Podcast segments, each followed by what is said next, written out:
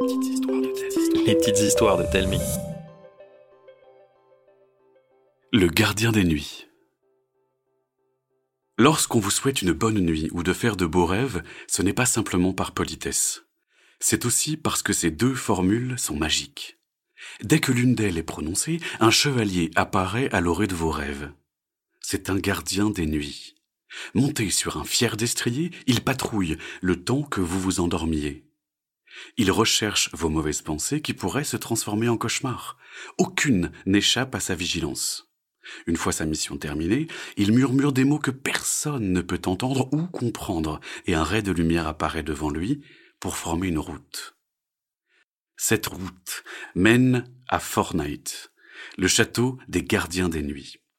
Il se trouve au centre d'une petite île plantée au milieu d'un petit lac perdu au centre d'une plaine verdoyante qui s'étend à perte de vue. L'île est toujours en effervescence, à chaque instant, les centaines de petits chemins qui la parcourent sont empruntés par un nombre incalculable de gardiens qui partent ou reviennent de mission. Dans la cour du château, une foule de chevaliers se croise dans un ballet parfaitement orchestré. Au centre, debout sur une estrade, se tient le général Alphonse, un énorme monsieur moustachu qui ressemble à un vieux mage voûté. Devant lui flotte une gigantesque boule de cristal qui clignote. À chaque signal, il hurle le nom d'un des gardiens et lui indique par quel chemin il doit partir. Du haut de son maître 10, Tristan est le plus vieux et le plus petit des gardiens des nuits. Malgré sa taille, il est le plus doué. Son marteau est capable de fendre la terre en deux et son bouclier est si solide que rien au monde ne peut le transpercer. Il ne se sépare jamais de sable, son fidèle poney capable de galoper à la vitesse de la lumière. Le général Alphonse ne les appelle que lorsque la nuit d'un enfant est en danger. Quand des parents oublient de dire bonne nuit ou faites beaux rêves, leur enfant est à la merci de ses pires cauchemars. Il est neuf heures du soir. Tristan est en train de manger un sandwich.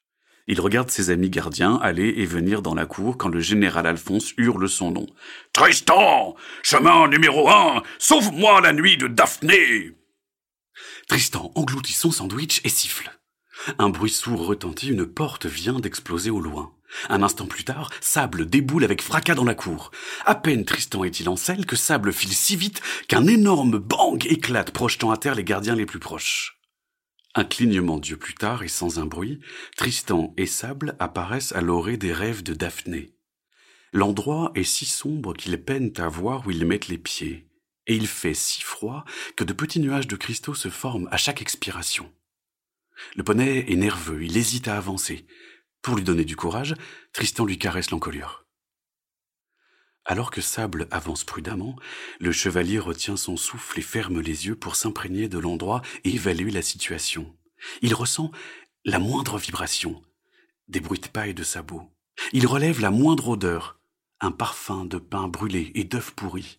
Note le moindre bruit, des murmures impossibles à comprendre.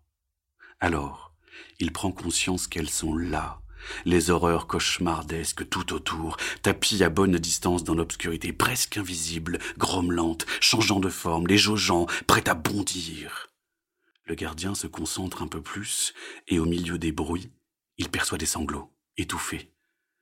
Tout à coup, il ouvre les yeux. Trouve la sable! Ils s'évanouissent pour apparaître une fraction de seconde plus tard devant une petite fille assise par terre. Elle a la tête dans les genoux, elle pleure et renifle. Des hurlements aigus. Elle se recroqueville encore plus.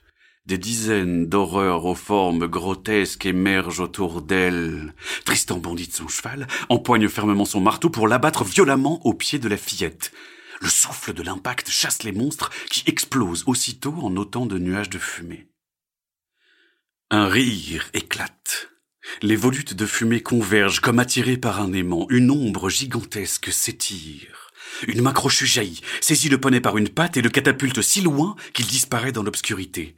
Des dizaines de bras surgissent. Une pluie de coups s'abat sur Tristan.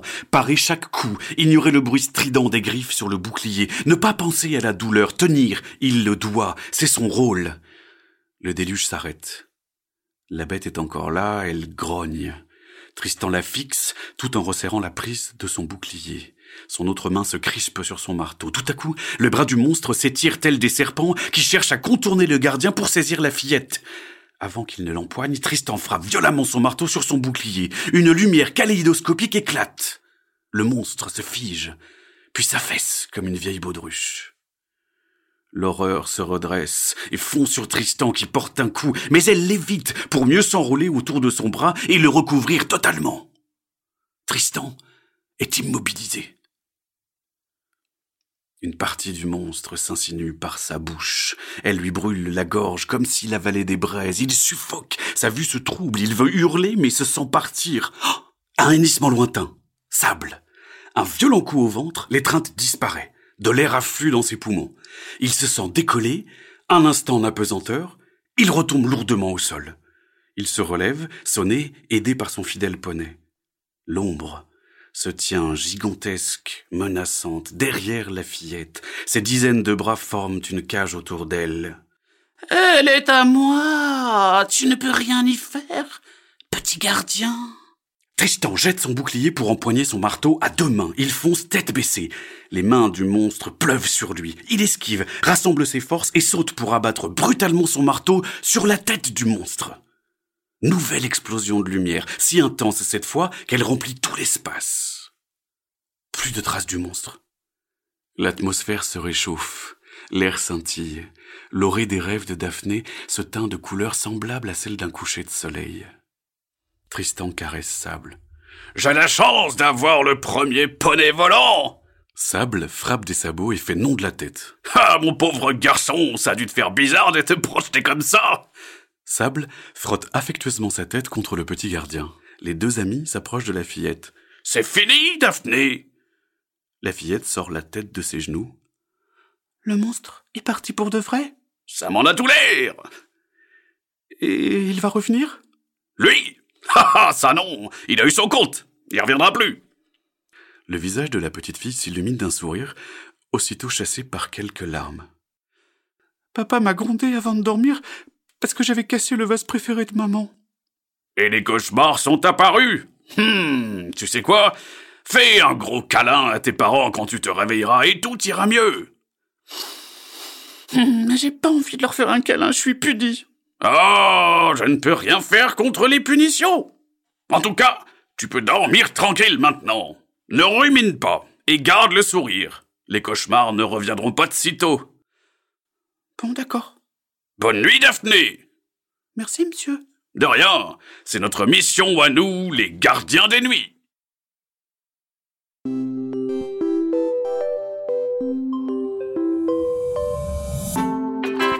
C'était une petite histoire de Telmi.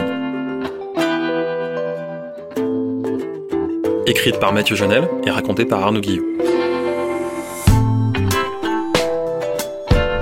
N'hésitez pas à nous laisser un commentaire sur iTunes, ça nous fera vraiment plaisir. Chaque jeudi, nous vous racontons une nouvelle histoire. Alors pour ne pas la rater, abonnez-vous au podcast. Et pour les 6-10 ans, plus d'histoires à lire sur telming.com. T-A-L-E-M-I-N-G.com. À la semaine prochaine!